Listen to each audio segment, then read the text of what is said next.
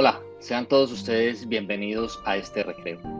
Este es un espacio en el que hablaremos de literatura, política, deporte y algunos temas más, con una sola premisa, el sentido común. Tendremos invitados, lecturas, reflexiones y recomendaciones. Este recreo no tiene límites y tampoco miedo de señalar.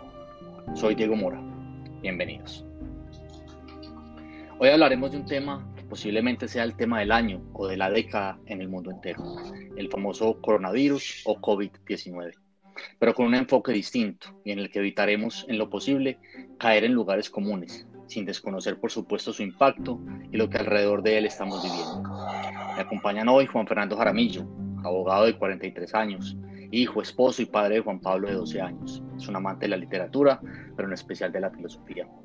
También estará con nosotros Santiago Jiménez, 25 años, economista, aspirante a magíster en ciencias naturales y matemáticas y doctorando en filosofía. Además, es el director del portal alponiente.com. A ambos, bienvenidos y gracias por aceptar esta invitación. Quiero empezar contándoles a ustedes y a los oyentes, o leyéndoles más bien un texto que encontré hace unos días de Rainer María Rilke. Me aterra la palabra de los hombres. Lo saben expresar todo tan claro. Y esto se llama perro y eso casa. Y el principio está aquí y allí está el fin. Siempre he de avisar, no os acerquéis. Me encanta oír las cosas como cantan. Las tocáis y ellas están quietas y mudas. Todos vosotros me matáis las cosas. Y quiero empezar por pedirle a cada uno, de forma breve pero detallada, que nos cuente cómo era un día normal en la vida antes de que, por responsabilidad, más allá de acatar la orden del gobierno, tuviéramos que quedarnos en casa. Empecemos con Juan Fernando, por favor, y de nuevo bienvenido. Buenas noches, Diego. Muchas gracias por la invitación. Pues, te cuento, Diego? Como dijiste en la introducción, un hombre de 43 años, casado, con un hijo de 12 años, eh, abogado, trabajo de manera independiente eh, de mí dependen cinco empleados. Eh, obviamente un día normal es salir, 7 de la mañana, trabajar todo el día. Eh, reunir lo del mes para pagar nóminas, para vivir, para sobrevivir, nada que sobre, nada que falte. y ya en medio de la coyuntura, pues esperemos ver qué pasa. no sé, Diego, ya espero estar a la altura pues, del debate hoy y lo que me vayas proponiendo a medida que se vaya presentando. Claro que sí, Santiago. Contanos cómo era antes de toda esta coyuntura un día normal. Diego, no, yo parto y hacía constantes comentarios y constantes chistes sobre que esta reunión pudo haber sido fácilmente un correo, porque hago parte de una privilegiada juventud de que nació en lo digital, se entiende bien en lo digital y que mi formación y mi, y mi sustento diario dependen de conectarme a un computador y trabajar desde donde yo quiera. Normalmente las reuniones que uno tenía presenciales no llegaban a nada, era más simplemente por el contacto humano, pero, pero hace falta en el día a día la tranquilidad de poder salir a trotar, de poder salir a compartir con los amigos, de lo que realmente debería enfocarse el ser humano con estas tecnologías. El tema del trabajo digitalmente se podría solucionar, pero el acompañamiento humano, la cercanía, estamos dándonos cuenta de qué es lo que realmente importa.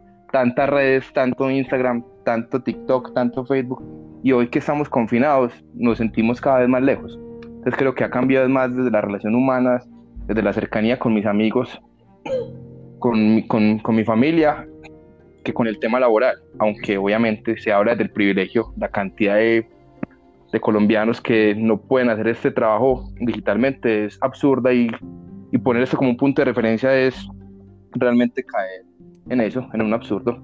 Pero vamos a ver qué sale de esa conversación, Diego. Muy bien, o sea, eh, obviamente Santiago por su edad y, es, más de una generación digital, ¿cierto? Pues la que se llama, que nació de alguna manera con, con el chip. Eh, Juan Fernando y yo, pues que somos contemporáneos quizás, no, y, me llama la atención algo de lo que decía Juan, eh, salir a trabajar y, hacer lo, de, lo del mes y de mí dependen cinco personas. Juan, ¿cómo es ese tema del independiente en esta época de coyuntura y fuera de eso, esa carga que tenés, que, seguramente de sufrir porque cinco personas que dependen de vos hoy están también confinadas y la producción obviamente eh, disminuyó, o sea, estás en, en, en, un porcentaje muy alto de la población colombiana que está hoy sufriendo porque sus ingresos se van a disminuir. ¿Cómo estás manejando eso con ellos? ¿Conversás? están igual reuniéndose, planeando cómo salir de eso. Sí, Diego, a ver, te cuento. Eh, a ver, eh, no, hasta el momento la cosa ha estado calmada, de todas maneras la coyuntura apenas empieza, eh, pues en lo posible se ha hecho el esfuerzo de que, de que estas personas que me acompañen, pues cumplirles con, sus, con sus salarios, con sus prestaciones, con su seguridad social lo que, lo que llena de angustia, pues eh, todo esto es pensar en un futuro. Yo sé que esto no es una coyuntura de 5, 10, 15 días, sino que va para largo y, y en un futuro habrá que tomar decisiones y las decisiones afectarán a no a cinco personas, porque de esas cinco es exponencial, de esas cinco son otras cinco y y así hasta en estos días haciendo las cuentas decía yo que de mí dependían no cinco, sino a la final 25 personas, cada uno mujeres con hijos, mujeres cabezas de familia, que, que tendrán que entender en su momento que las dinámicas en las que nos, nos traen vuelta esta cuarentena van a ser, van, nos van a abocar a tomar decisiones. Esperemos que no, pues, pero no le veo solución como una solución temprana a todo esto. Sí, yo creo que es muy importante tener pues y resaltar lo que vemos en, los medios de información todos los días y, algo que el presidente de Colombia, Iván Duque, ha dicho, y es que el 13 de abril, que es como la primera fecha para, para este, que, finalizaría este confinamiento, no es que el 13 de abril, lunes, ya podamos salir a las 7 de la mañana y todo vuelva a la normalidad. Este tema del coronavirus COVID-19 es algo con lo que vamos a tener que, convivir eh, por lo menos dos años, porque si hablamos de que las investigaciones y las vacunas dicen que, que duran entre 12 y, y, 18 meses, estamos hablando de un año y medio. Entonces hay que, hay que tenerlo muy presente y sí creo que, la situación de los de las personas independientes, de los emprendedores es bastante complicada, que entonces me voy a la otra orilla con, con Santiago. Santiago pues es, joven, nadie, no, no, no, es empleador de nadie, sino que, que trabaja, ¿cierto? Como, como, como freelance, pues, o, como, o como contratista. Esta dinámica para vos es, muy diferente, ¿cómo la, cómo la analizas? No, la dinámica parte de lo que decíamos ahorita, es un privilegio de uno poder seguir trabajando, pero eventualmente si la situación no se normaliza, la que se frena es toda la economía. Al, al momento hay en el mundo 529 mil contagiados, Hace una hora, hoy 26 de marzo, hace una hora, se acaba de pasar Estados Unidos en cantidad de contagiados a China, que fue el, epicentro de la crisis y de la pandemia, del virus. Y se pone a ver entonces cómo la demora en ciertos, en ciertos gobiernos por acatar decisiones que Colombia sí tomó responsablemente, entonces están llevando a una situación de crisis que se les puede desbordar. Están hablando, por ejemplo, para el tema de Colombia, con las medidas que se tomaron, la expectativa de crecimiento pasó del 3.5% anual del PIB al 0%. Es decir, la economía va a tener un rezago tan absurdamente grande que no vamos a poder crecer económicamente, cosa que no se debía hace, ¿qué? Hace unos 25 años más o menos en el país, porque Colombia ha sido, Colombia ha sido un país muy responsable en, eh, en cuanto a crecimiento económico y sus políticas macroeconómicas. Para que se hagan una idea, Colombia solamente tuvo una recesión en los últimos 20 años cuando los demás países de la región sufrían constantemente recesiones. Me preocupa, Diego, realmente, es que no podamos detener el virus y que no estemos preparados para convivir con él. Países como China, como Corea del Sur, como Japón, tienen una dinámica y una concepción cultural muy, diferente a la de nosotros y las medidas de aislamiento allá fueron realmente efectivas por, la, por el sector de la formalidad laboral, por la, amplia capacidad digital que tenían, por las restricciones tan autoritarias del gobierno, cosa que acá en Colombia, que prácticamente somos nueve países en uno solo, con tantas regiones, con tantas culturas diferentes, no podríamos acatar. Entonces, si no aprendemos también a buscar una forma esencial de convivir con el virus, dada la posibilidad de que no seamos capaces de acabar con él, no vamos a tener no solamente una crisis de salud, sino también una crisis económica muy devastadora. con el hambre de la gente no se puede especular y como es una cifra incalculable, fácilmente entre una semana, entre 15 días tendremos más gente en la calle reclamando el derecho a, a trabajar, porque tienen que vivir de eso. Entonces, lo, estoy asumiendo la crisis desde la tranquilidad de la comunidad de mi hogar, pero preocupado por lo que realmente le pueda pasar al país, que por lo que veo no son buenas noticias. Eh, eh, no sé si ustedes estarán o no de acuerdo conmigo, eh, de acuerdo conmigo, y es en Colombia nos hace falta mucha, no sé si cultura de, de, autoridad, o sea, de respetar la autoridad y, y, voy a poner un ejemplo que pasó hace un par de horas frente a mi casa, tres personas en la tienda, pues tendría disponible para comprarlo del diario si le hace falta el paquete de arepas, los huevos o algo. Tres personas se sentaron a beber, o sea, a tomar licor, perdón, pues eh, eso es absurdo, o sea, eh, estamos viendo todo lo que pasa y Santiago pues lo acaba de mencionar, yo tenía la última cifra actualizada, 467 mil casos en el mundo, o sea, esto está subiendo a, un ritmo descontrolado, van 21 mil personas fallecidas, el contagio ya llegó a 191 países, en Colombia tenemos 491 casos y hay seis personas que, que fallecieron, pero hay gente a la que al parecer no le, no, le, no le importa porque no le toca directamente. ¿Ustedes qué piensan de eso? O sea, ¿qué, qué, le falta al colombiano o a nosotros los colombianos que nos falta para entender la autoridad? O sea, ya nos pusieron un decreto en donde nos dicen que es en la casa, que es una cosa como yo, la introducción yo la ponía, es más, es más desde la responsabilidad que por la obligación. Pero si igual está la norma, ¿qué le falta al colombiano para respetar la norma? Eh, pues no sé, Colombia, como dijiste hace un segundo, Colombia siempre ha tenido una cultura de irrespeto hacia la autoridad. Pero esa cultura de irrespeto no siempre es una cultura de irresponsabilidad. En muchos casos son cultura de necesidad.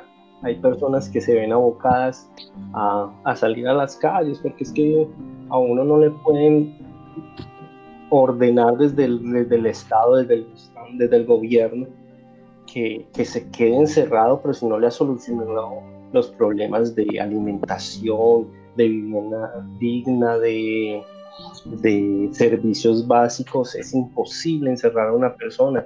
Por mi casa diario pasan personas vendiendo aguacate, vendiendo limones. Entonces yo digo, cuando mi hijo me dice, ¿por qué no están encerrados?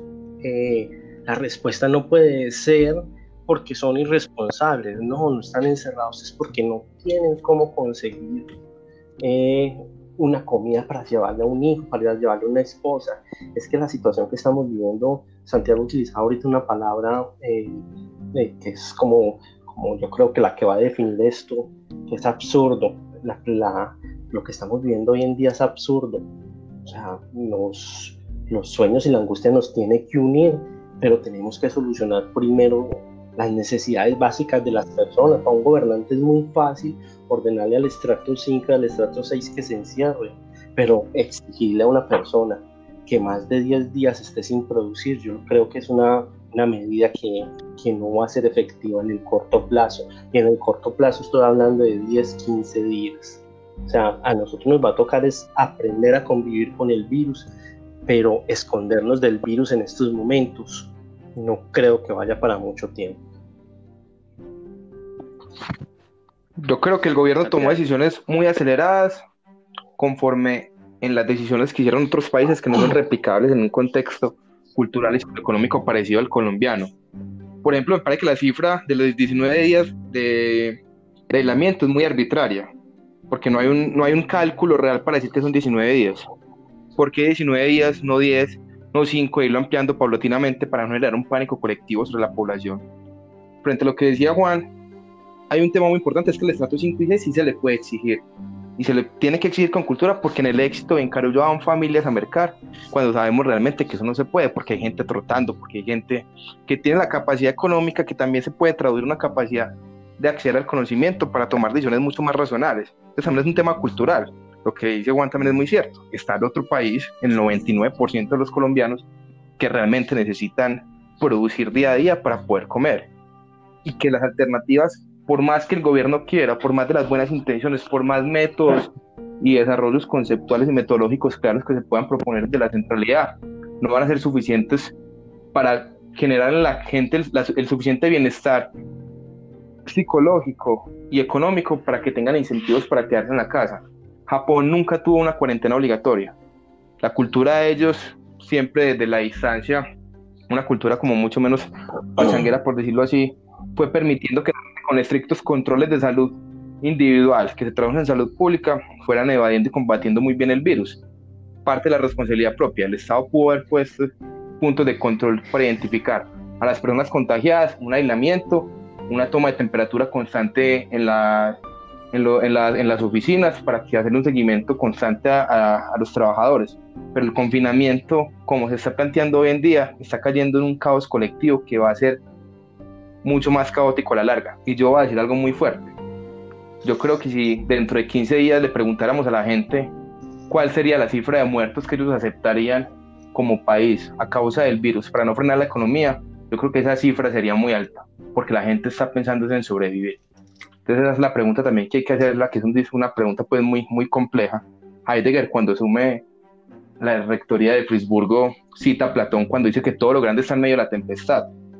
Y hay mucha gente haciendo como, como un análisis de, de qué nos va a quedar después de esta pandemia, de esta crisis. Yo creo que no nos va a quedar nada. No nos quedó nada después de la Primera Guerra, la Segunda Guerra, eh, los, modos de producción, aunque el, bienestar es innegable que ha, que ha mejorado colectivamente lo económico, la gente no va a hacer una reflexión muy profunda sobre lo que pasó. Fue una coyuntura X en sus vidas y los métodos de producción, el comportamiento cultural en la mayoría de la gente va a seguir siendo el mismo. Entonces también estamos romantizando eso de quedarnos en la casa, romantizar ese tipo de aislamiento, romantizar que esta crisis va a ser como una enseñanza de la tierra para que seamos como más conscientes de del consumo, lo que es una falacia, como si la tierra nos quisiera decir algo. Entonces también creo que estamos teniendo muchos errores culturales de, de lo que estamos viviendo. Estamos también romantizando la incapacidad de, de lidiar con contingencias.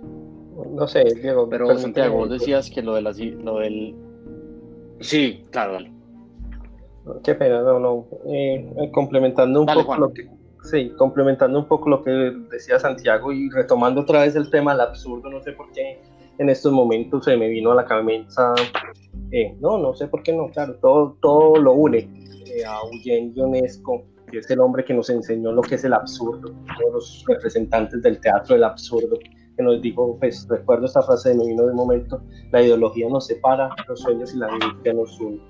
Una frase que como nunca cabe en estos momentos eh, pero algo sí le, estoy en desacuerdo con Santiago. Yo creo que, que después de esta coyuntura, que Diego al principio decía que puede ser algo de la década, yo creo que más bien del siglo.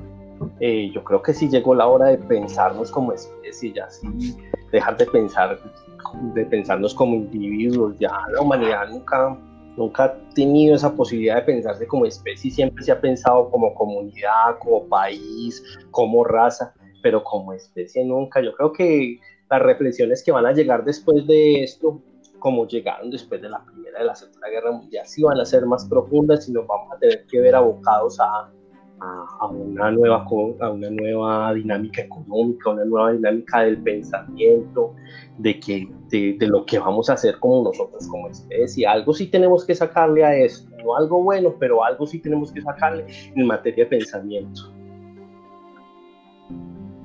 No, pero saldrán los que escribirán grandes textos, los que modificarán sus políticas, los que los transformarán ciertos comportamientos culturales en torno a los modos de producción pero eso no representa a la gran mayoría. O sea, somos una humanidad suficientemente grande, desbordada, que no va a tener la capacidad crítica frente a lo que está viviendo, porque en ese pensar el día a día, la subsistencia, no hay espacio para la reflexión filosófica como especie.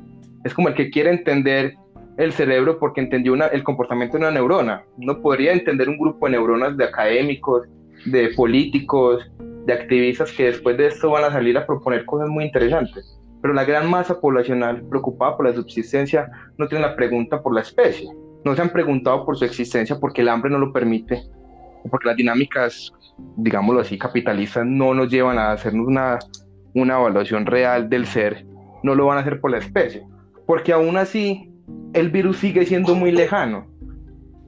La tasa de muertes no llega a la cantidad de muertos que esperaríamos para que tengamos una reflexión real sobre la proximidad de lo colectivo y la muerte en, uno.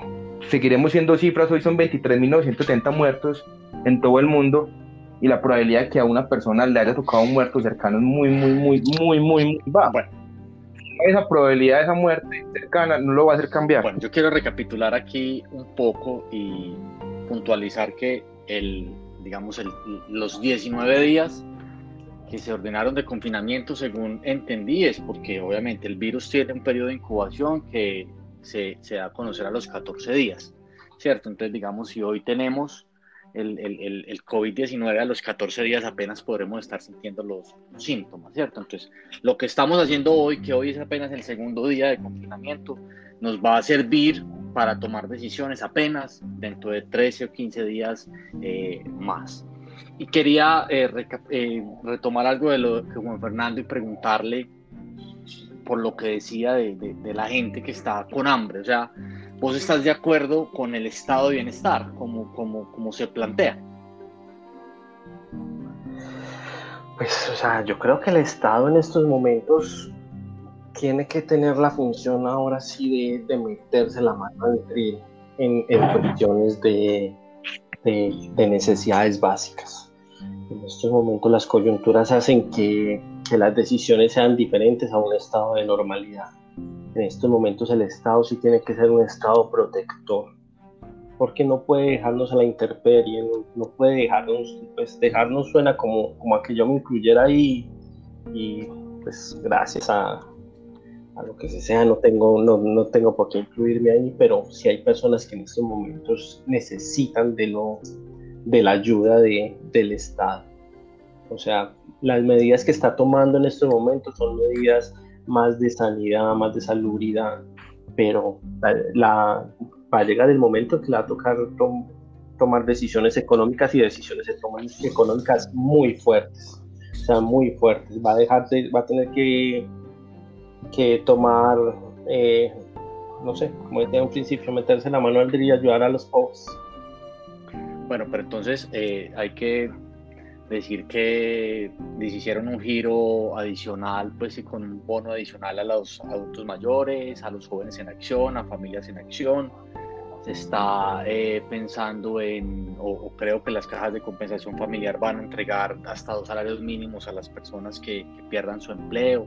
Digamos que yo creo que las medidas se están tomando y resalto algo que decía el presidente Iván Duque, no sé si esta mañana o en, o en alguno de los programas, y es que hay ciertas decisiones que a los ojos de nosotros, quizás los ciudadanos, y cuando analizamos y, y, tratamos a veces de pontificar por Twitter o por las redes sociales, pueden ser lentas, pero digamos cuando se está en el Ejecutivo hay que analizar muchísimas, muchísimas cosas. Yo creo que él las está tomando, o siento pues que las está tomando en los tiempos que el gobierno puede y, necesita tomarlas, ¿cierto? Alguien proponía un académico de una universidad en Bogotá, eh, que el Banco de la República pues obviamente produjera muchísimo más eh, recursos, ¿cierto? Pero entonces el presidente decía, pues no todo lo podemos tomar en el primer mes, no todas las decisiones las podemos tomar en el primer mes.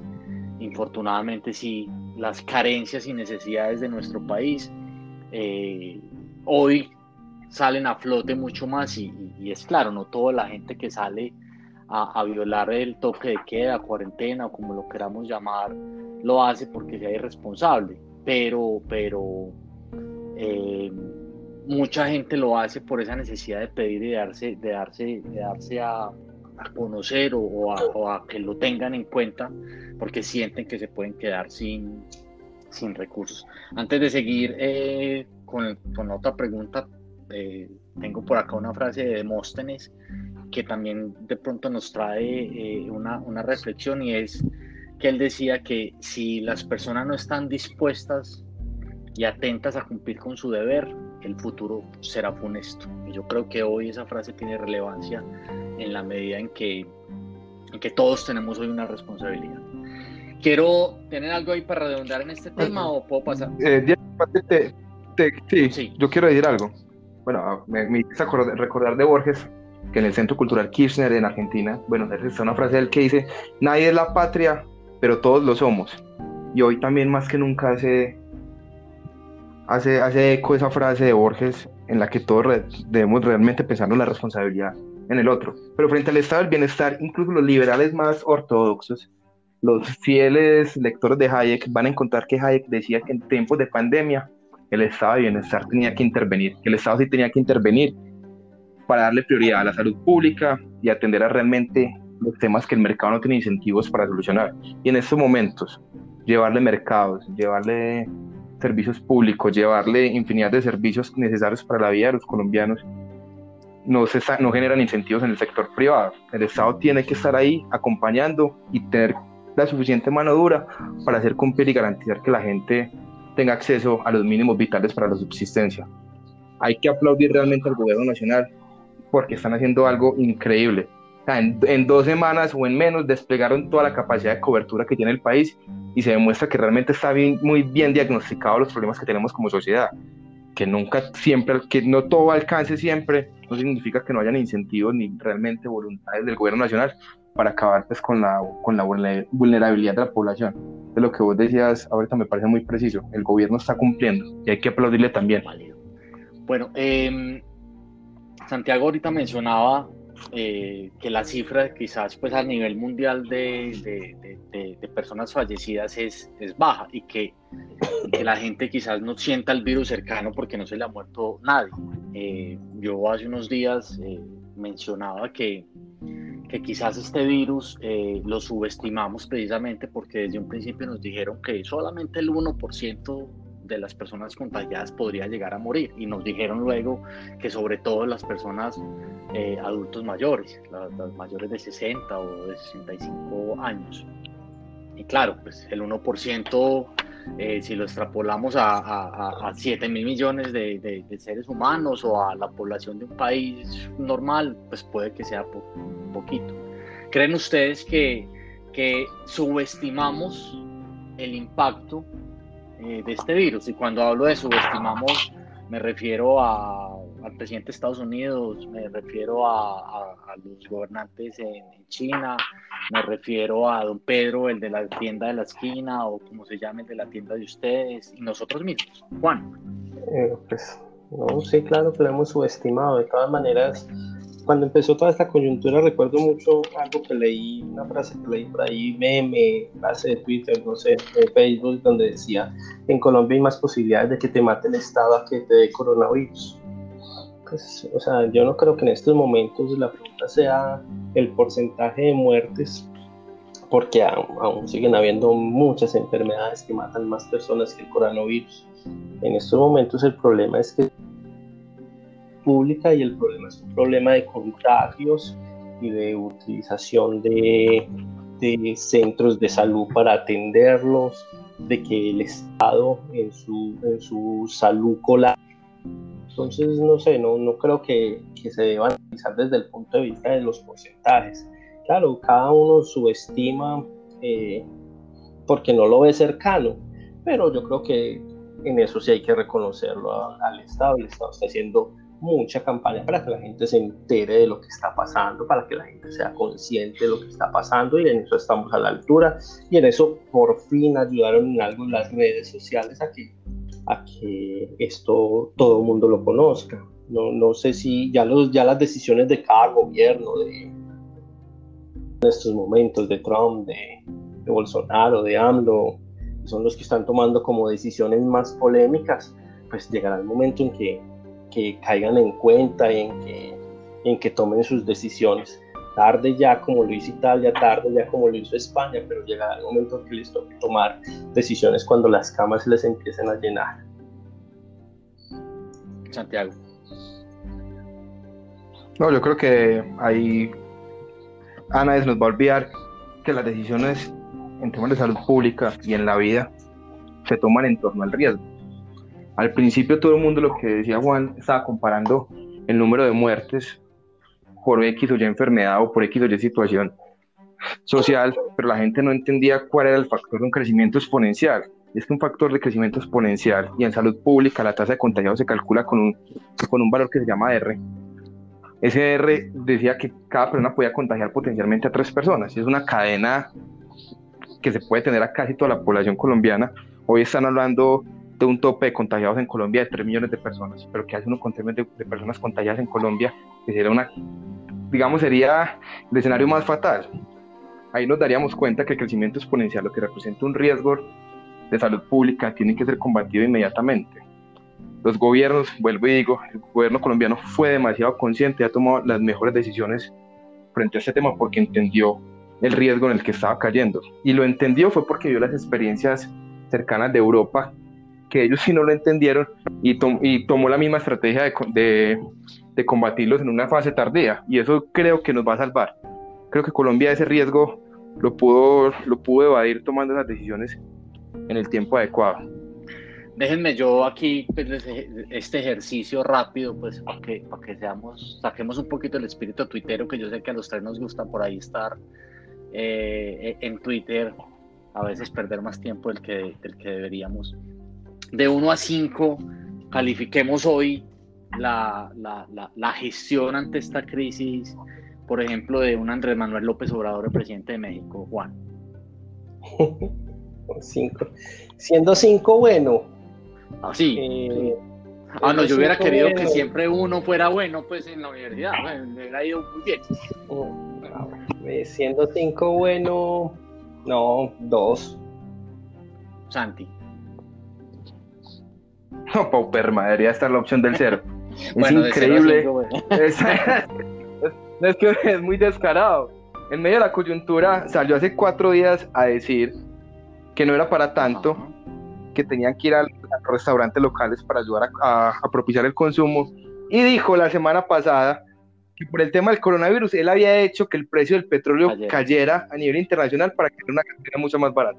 Entonces, si estamos, la palabra, volvamos a tomar lo absurdo, de nuestros líderes de un país como México, una potencia, un país que es prácticamente el centro financiero de América Latina y el centro empresarial de América Latina, tiene un presidente que no se toma en serio las cosas, que está respondiendo conforme lo que Estados Unidos le diga. Entonces Estados Unidos cierra fronteras, él dice que, ah, cerramos fronteras.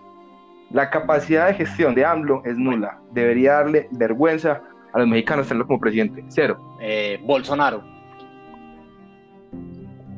Igual, Envíame el número para que no nos alarguemos mucho, sino el número. ¿Cómo lo calificas? Uno, uno. Uno, uno. Santiago. Uno.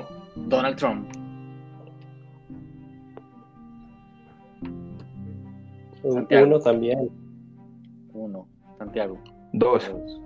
Iván Duque. Juan. Cuatro.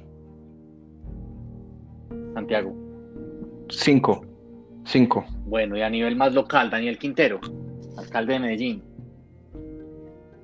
Daniel, Daniel, Daniel ha estado muy acompañado por, muy impulsado por, por gobernación. Le doy un 3 a Daniel. ¿Y Aníbal? Aníbal le doy el 4,5. Santiago. 3 a Daniel, Aníbal 5. Bueno, y a Claudia López, alcaldesa de Bogotá. Ah, bueno. Alcaldesa, eh, cuatro, lo ha hecho bien. Santiago. Cinco, con un pequeño lunar. La falta de coordinación con el gobierno nacional. De acuerdo, totalmente de acuerdo. Para, para Ahí te acabaste de hablar. Qué pena te interrumpo. Algo que me parece curioso en medio de toda esta coyuntura y que es las posiciones de, de, Bolsonaro, de AMLO, de, la derecha, la izquierda, de Trump. ¿Cómo pueden tomar decisiones como tan, tan parecidas y siendo presidentes como tan, tan distintos en su forma de gobernar? a la izquierda, o bueno, y más local aún, póngalo Claudia y Duque. O sea, es como están como como tomando decisiones, acá ya sí se nos fueron las ideologías para otra parte, ya, ya como que por fin hay algo que nos une y que nos, y que nos pone a, trabajar juntos. Sí, y es, y es el llamado precisamente que se ha hecho que ante esta crisis había que dejar de, esos colores, esas ideologías a un lado y, que, no, que no jugara el ego eh, para un lado para el otro, que digamos, en mi opinión personal, eh, le cuestiono a Claudia López, que yo creo que se dejó llevar mucho de, esa popularidad que, tiene y recién salía una encuesta en donde está rondando el 80% de popularidad y por supuesto capitalizó con muchas cosas, no obstante, yo creo que, con muchas cosas salió eh, hablar sin sustento, ejemplo el tema de los servicios públicos, una competencia del, del gobierno nacional y hoy precisamente le decían que no, que no es posible darle servicios públicos gratuitos a todo el mundo, solamente al estrato 1 y 2, porque no hay plata eh, eh, para pagarlo. Entonces yo creo, estoy de acuerdo en que las ideologías igual se fueron a un lado,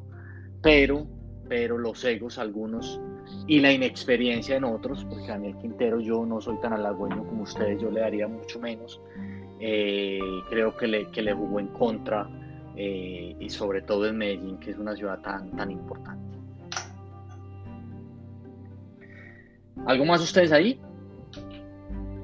No, a nivel, a nivel político no. Me gustaría hablar a nivel empresarial, cómo han dado respuesta a los bancos, las principales empresas de este país. Pues, yo creo que hasta el momento, en la medida en que han podido, se han portado a la altura de la situación. Pues hablo de los, de los grandes productores y de las grandes bancas. Esperemos que que, por fin nos extiendan, extiendan la mano a, la, clase trabajadora, que, ya era hora pues de que, de que se tocaran un poquito. No sé a nivel empresarial, es como ven la cosa, pues. Yo, yo eh, creo que, que las empresas han hecho lo que ha tenido que hacer, pero me da tristeza que hayan esperado una crisis para hacerlo y en estos días yo escribía algo acerca de, del grupo éxito.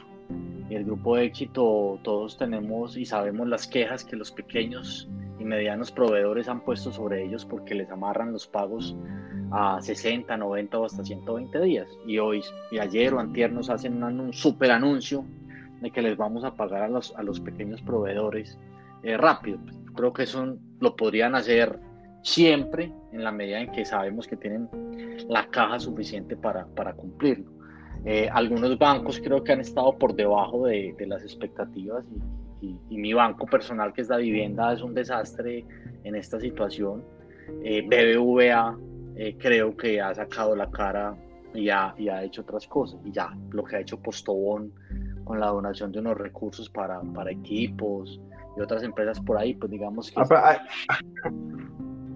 ahí meto yo la pata. Señor. O sea, hay empresas que están, se están comportando a la altura. Arturo Calle, excelente. O sea, que es un gran referente para los empresariados colombianos. El sindicato Tocones se ha portado a la altura. Pero decir que Postobón se va a salvar de esta coyuntura por aportar 9 mil millones de pesos para la caja y el mercado que tiene Postobón también es un paño de agua fría, pues como que no dimensionáramos públicamente lo que representa 9 millones de pesos para, para Postobón. Cada uno, cada empresa si quisiéramos ser un poco más justos, debería donar en, en la medida de sus posibilidades. Para nadie es un secreto que se legisla muchas veces a favor de Postobón y el grupo empresarial asociado a Ardila Lule como para decir que están cumpliendo con donar 9 mil millones de pesos. 9 millones de pesos no es nada para una coyuntura como esta y no es nada para la caja de Postobón.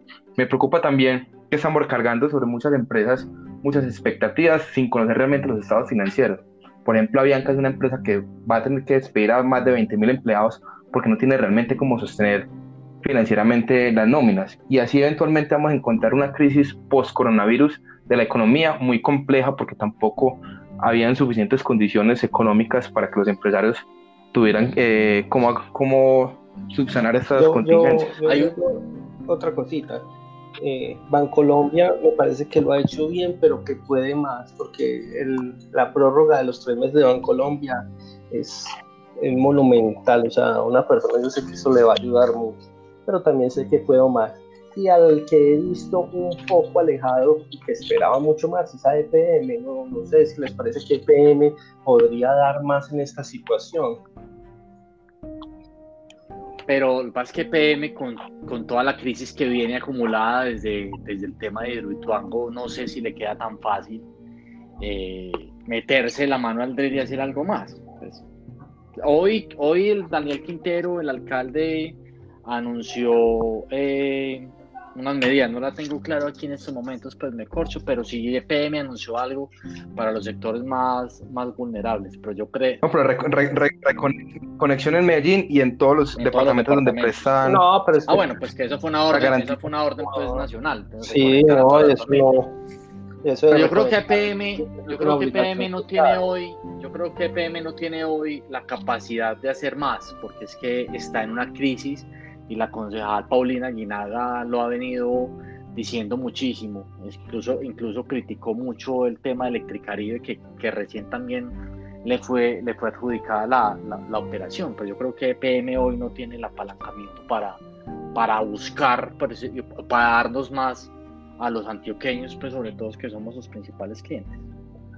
Ah, yo creo que tiene la infraestructura, de pronto la caja en estos momentos no la tendrá, pero la infraestructura y el poder y el poder de maniobrabilidad si lo tienes. que PM, pues no sé, pues, a nivel local es para nosotros un monstruo. Nosotros, o sea, nosotros los antioqueños somos EPM eh, dependientes y Bancolombia dependientes. O sea, son las dos empresas que nos tienen que ayudar a nosotros antioqueños. Yo creo que en materia de financiación sí se podría dar la peleita un poquito más. Bueno, ya para ir eh, redondeando y, retomando lo que Santiago decía de la crisis, por ejemplo, y mencionando el, tema de Avianca, las medidas que Donald Trump ha venido eh, emitiendo eh, están más enfocadas a que la economía no se le no se le no se le caiga, ¿cierto? Ya hablan de una o, ya hablan no, ya hay una cifra de 3.2 millones de desempleados en Estados Unidos en, 15 días, ¿cierto? Es una cifra absurda y, puede subir facilito a, a, 30 millones, mucho más hoy que Estados Unidos ya tiene mucho más, son, es el número uno en contagiados en el mundo.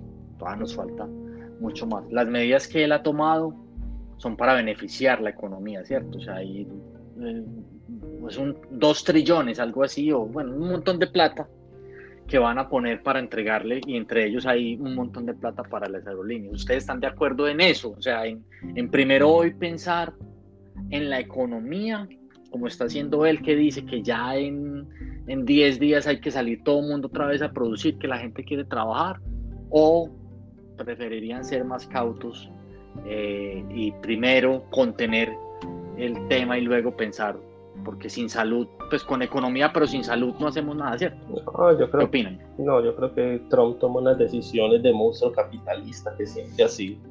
O sea, Trump no ha dimensionado esto y esto se le vino encima.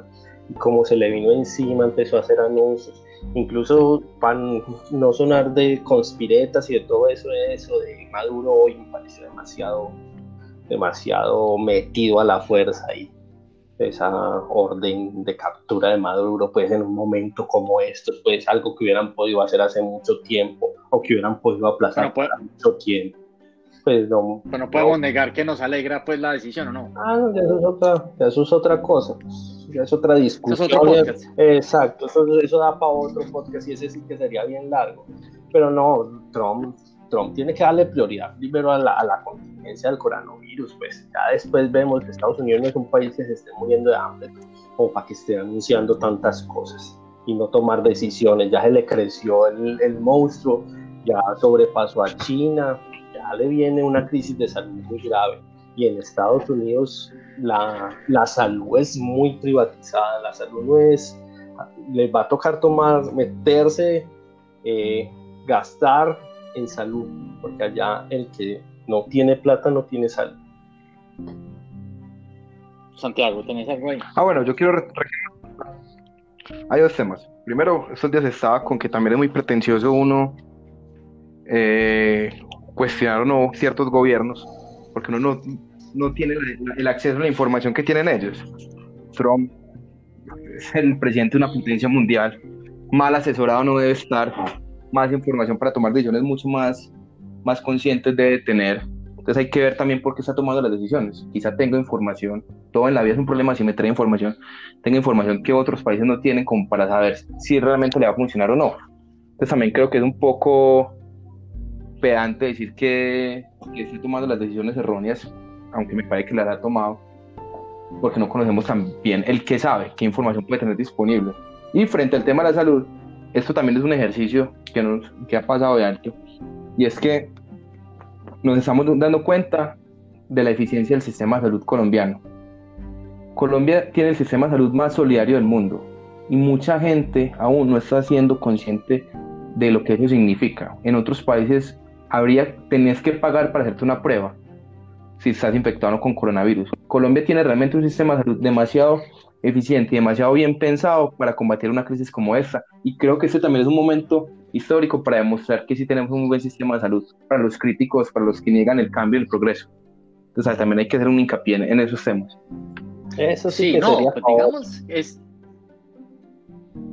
este, este ejercicio obviamente, y todos cometemos eh, generalmente cuando damos opiniones el error de, de, digamos, criticar medidas, y yo lo decía ahorita, con, con, con, lo que nos parecía que quizás el presidente Duque hubiera sido lento en algunas cosas, como tanto lo criticaron que no cierra el aeropuerto.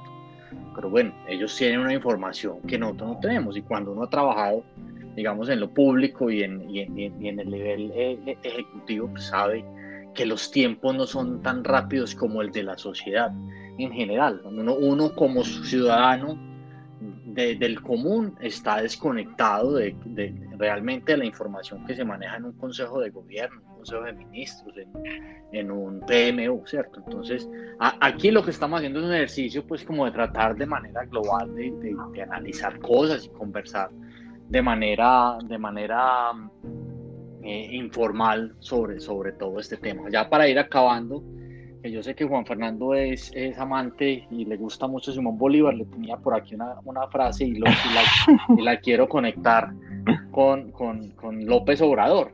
Simón Bolívar decía que la esclavitud es hija de las tinieblas, un pueblo ignorante es un instrumento ciego de su propia destrucción.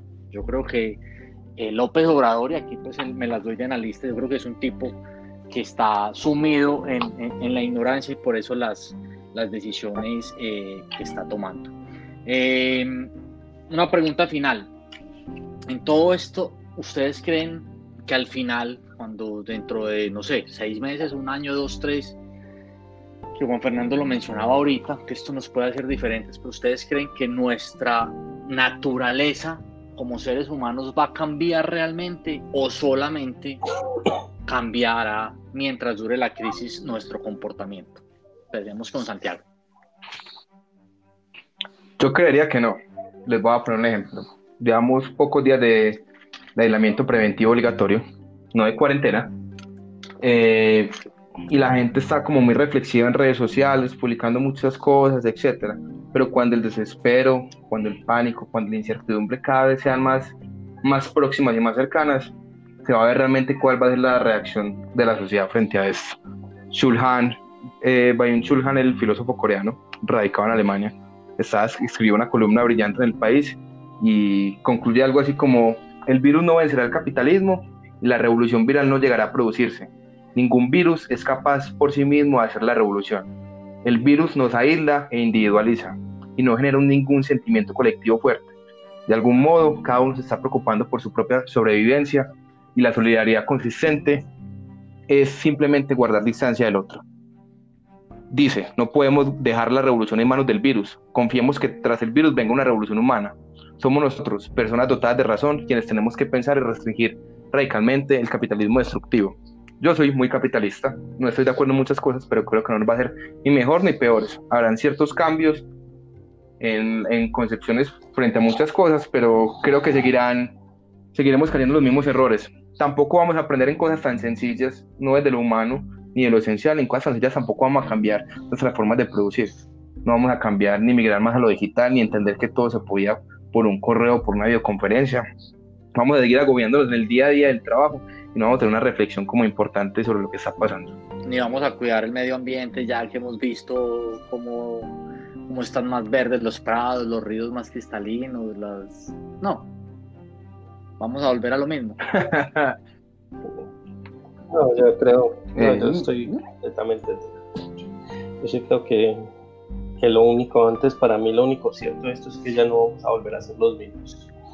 Yo creo que, que esta angustia que nos generó de, de sabernos, de sabernos finitos, de sabernos, de enfrentarnos a la muerte, creo que, que sí va a dar mucho de qué hablar por el momento serán los médicos eh, y los economistas los que, nos, los que abordarán la crisis, pero una vez pase esto, y ojalá fuese rápido, ojalá, no sé, por obra y gracia de una vacuna que, que baje de, de los confines del cielo, todo esto se solucione, pero ya después de que los economistas y los médicos y los científicos nos salvaron, ya llegará el tiempo de los pensadores y los filósofos.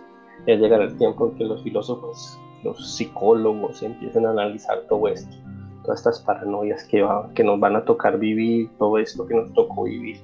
Yo creo que sí van a salir varias cosas, va a ser una revolución del pensamiento muy interesante, muy interesante. Ya, ya lo vimos con la violencia, los análisis que se hicieron después de las guerras mundiales, ya lo vimos con los análisis que se hicieron después de la Revolución Francesa, después de la Revolución Industrial Inglesa.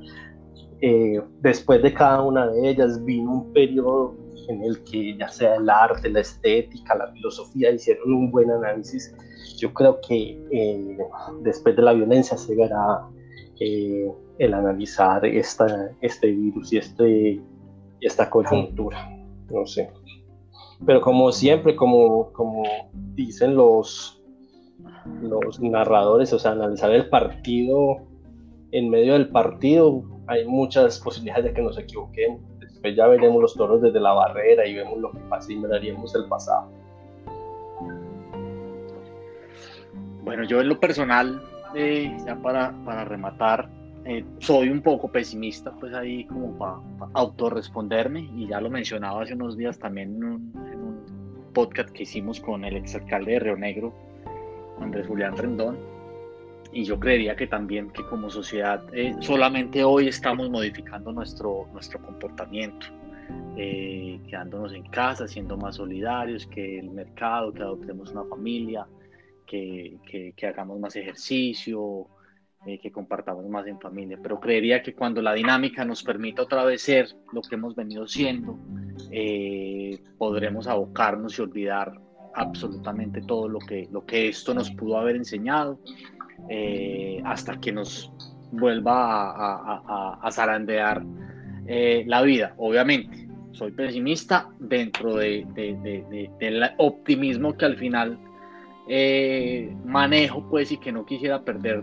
del todo eh, mi fe en la humanidad. Y con, esta, con esto que, saqué del libro El hombre en busca de sentido, de Víctor Frank, Frank eh, que fue una persona sobreviviente de, los campos de concentración de Auschwitz, cuando, cuando Hitler asesinó tantas, tantas personas de aquí me centro yo en, ese optimismo quizás para, para no perderlo eh, de vista. Nuestra generación es realista, pues hemos llegado a saber lo que realmente es el hombre. Después de todo, el hombre es, ese ser que ha inventado las cámaras de gas de Auschwitz, pero también es el ser que ha entrado en esas cámaras con la cabeza erguida y el Padre Nuestro, o el Shema Israel en sus labios. Víctor Frank, el hombre en busca de sentido. Juan, Santiago, les agradezco mucho haber aceptado esta invitación. Se nos fueron 55 minutos acá, pero bueno, creo que conversamos bien, bacano, hay muchas reflexiones y bueno, espero que nos podamos escuchar en una próxima ocasión. ¿Puedo cerrar con dos frases? Claro que sí. Antonio Granzi, soy un pesimista debido a mi inteligencia, pero un optimista debido a mi voluntad. Y una pequeña frase para aclarar realmente, porque creo que no vamos a aprender nada, ya que tomaste el tema de las cámaras de gases, hay un poema de Luis Rogelio Noguera, que a propósito Silvio Rodríguez tiene una canción muy bonita sobre él que se llama El poeta indivisible, que se llama Halt, que traduce en alto. Entonces, él empieza a narrar la historia de los judíos en las cámaras de gas y al final termina eh, haciendo un, pues una, como una contextualización de lo que está pasando en Siria y dice, pienso en ustedes y no acierto en comprender, judíos, cómo olvidaron tan pronto el vaho del infierno. Si un pueblo que sufrió tanto hoy también está cometiendo genocidios en el mundo, es porque como sociedad no aprendemos de las grandes crisis. No, pues... Bueno, ¿alguna frase? No, pues no, no lo había pensado, pero ya que estamos de moda en esto, pues entonces me voy con una frase de Camus que hace poquito está muy de moda Camus por obvias razones. Eh, es una frase de la peste, dice, la peste no muere ni desaparece jamás. Puede permanecer durante decenios dormido en los muebles, en la ropa. Espera impacientemente, espera pacientemente en las alcobas, en las bodegas, en las maletas, los pañuelos y los papeles y que puede llegar un día en que la peste, para desgracia y enseñanza de los hombres, despierte a sus ratas. No sé, un poco pesimista, como lo fue siempre Camus, un poco eh, fatalista, pero esperemos que, que todo este pase y que la próxima vez que nos reunamos sea ya no virtual, porque ya no me está como gustando mucho esto de la virtualidad. Un abrazo, un abrazo para los dos, muchas gracias y gracias a las personas que hayan llegado hasta este minuto y, y hayan escuchado este recreo en su primera entrega. Un abrazo para todos.